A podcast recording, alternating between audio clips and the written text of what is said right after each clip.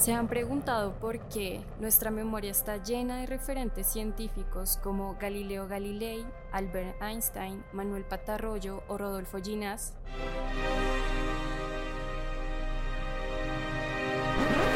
Pero poco hemos escuchado de Hipatia de Alejandría, Rosalind Franklin, Ángela Restrepo o Nubia Muñoz.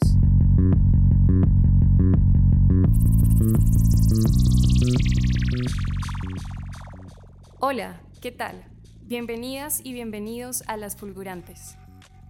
En esta serie de podcast estaremos discutiendo sobre la compleja relación entre las mujeres y la ciencia. Mi nombre es Mayra García y seré su anfitriona en este recorrido de datos, historias y experiencias.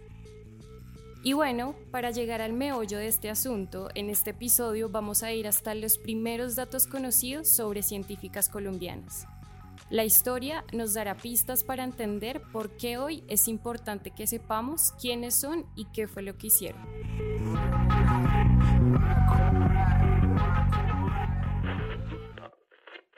No, Inesita, no. ¿Usted para qué se quiere poner a estudiar química? Eso no es para mujeres. Esos no son sus asuntos. Además, se le va a quitar todo lo linda que es usted, sin contar con el hecho de que usted acá lo tiene todo. Dedíquese más bien a cuidar esta casa, sus hijos, a atender a su marido. Ubíquese, Inés, que estos no son trotes para usted.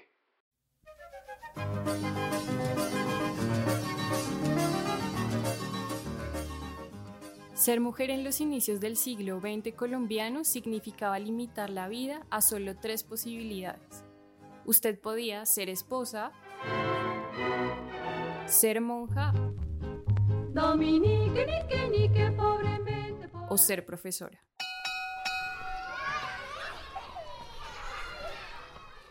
Y esto era en el mejor de los casos. ¿Cuál hubiera escogido usted?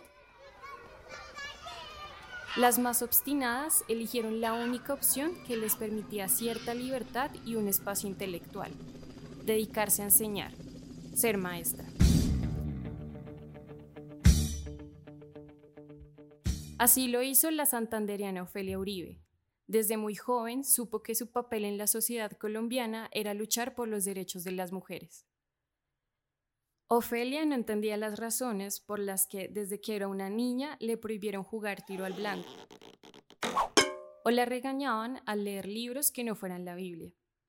Le decían que esas no eran cosas para señoritas.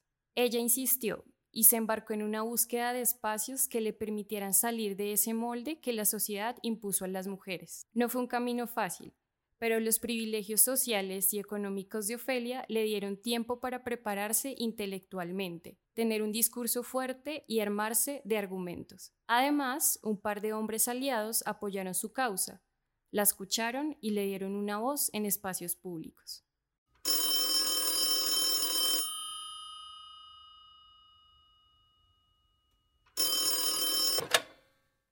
Transcurría el año 1930 y Ofelia recibe una llamada. El alcalde de Tunja la enviaría como representante del departamento de Boyacá al Congreso Internacional Femenino, organizado por Georgina Fletcher, promotora del feminismo en Colombia. No lo dudó ni un segundo.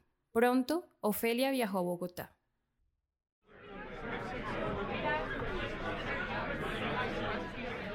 En el Teatro Colón se reunieron mujeres de todos los departamentos del país presentaron ponencias y discutieron sobre los derechos que ellas requerían, divorciarse sin dificultades ni represalias, acceder a la educación superior, manejar su propio dinero y bienes, y elegir y ser elegidas en la política. Eso produjo primero una curiosidad enorme. Los varones tomaron aquello como un juego de graciosas muñecas de salón y les parecía muy divertido ir a mirar eso. Pero cuando ya hablé yo sobre derechos de la mujer, entonces eso produjo un estallido de ira colectiva. Se enfurecieron los señores. Pero ¿cómo se les ocurre a las mujeres meterse en la política, pedir derechos, manejar sus bienes? Están locas. Cuando no decían también que eso era contrario a la moral y a las sanas costumbres, porque eso desbarataba el hogar. a la hora en que las mujeres se metieran a estudiar, se acababa el hogar y que qué iba a hacer en el hogar una bachillera o una médica o qué, cómo pretendían las mujeres meterse a los oficios de los hombres. Mi mamá era maestra, profesora graduada, que era la única profesión entonces para la mujer. La mujer tenía prohibido entrar a la universidad. Y la profesión de la mujer entonces no había más que el matrimonio, el convento o profesora, maestra de escuela. Entonces yo estaba loca por estudiar y quería que me llevaran a la escuela normal, que era la única educación al alcance de la mujer. Pero entonces mis tías le decían a mi papá que cómo iba a mandarme a, mí a estudiar cuando lo que debían hacer las mujeres era aprender a coser, a cocinar y a manejar la casa, a lavar y planchar y todos los oficios domésticos. Pero el estudio, eso era para los hombres. Pese a tantas críticas y dificultades, Ofelia y Georgina, junto con una red de mujeres, persistieron. Convocaron aliadas de todas las clases sociales, enviaron cartas, hablaron con uno y con otro hasta que en 1933 se aprueba un decreto que le abre las puertas de la universidad a las mujeres, en el tercer año de la presidencia de Enrique Olaya. Este fue un gran logro para las colombianas. Vincularse a la educación superior otorgaba un gran panorama de posibilidades profesionales y laborales. Por lo tanto, independencia económica y en un sentido de capacidades, también una oportunidad para contribuir en el desarrollo científico del país. Claro, Aquí vale la pena aclarar que antes de este decreto, algunas colombianas, con la negativa del acceso a la educación en Colombia, decidieron estudiar una carrera científica en el exterior. De hecho, muchas de ellas volvieron y apoyaron las demandas feministas de la época. Al fin, imaginen la emoción de las mujeres que soñaban con ser físicas, médicas, historiadoras, biólogas,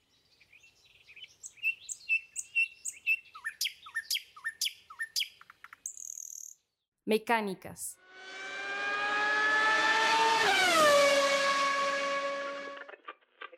Así se sentía Inés Ochoa, al ser la primera mujer que pisaba la Facultad de Medicina de la Universidad Nacional de Colombia. Feliz, completa y sobre todo capaz. Sin embargo, mantener la motivación le costó más de lo que pensaba. Sí, sí, ya era una estudiante legítima de medicina, pero seguían las barreras sociales. Algunos de sus profesores no la aceptaban. Sus compañeros solo interactuaban con ella para hacerle chistes de índole sexual y en otras ocasiones para insultarla.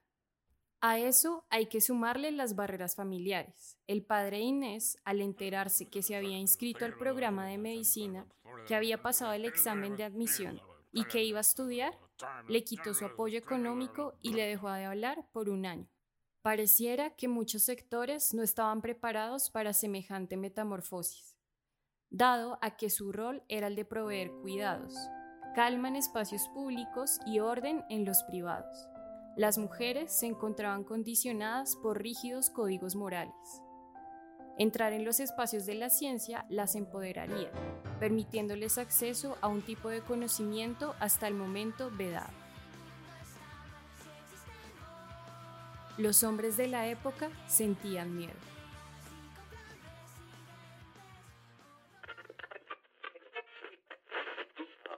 Nos van a montar a Clarice en los puestos de poder. Son unas viejas histéricas, brujas e ignorantes que van a mancillar la pureza de la ciencia.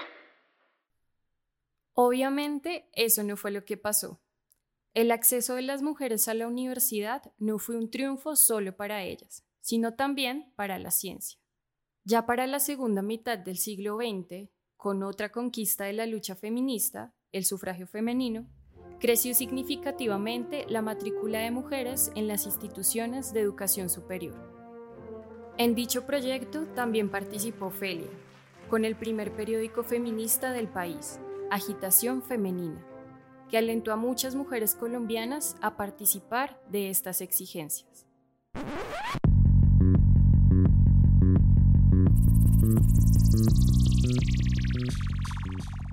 Gracias a Ofelia, a Georgina, a Inés, y a otras cientos de mujeres fue que en 1994, en la primera misión de sabios que convocó el gobierno de Colombia, participa la microbióloga Ángela Restrepo, la única mujer en un grupo de 10 científicos.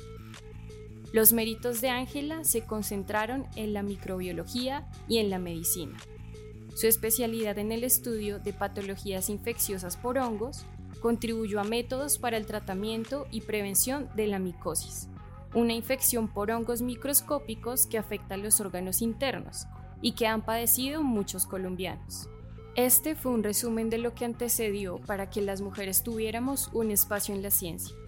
Gracias a esas mujeres brillantes. Si quieren saber más historias sobre grandes científicas colombianas, acompáñenme en el siguiente episodio. Gracias por escuchar y hasta luego.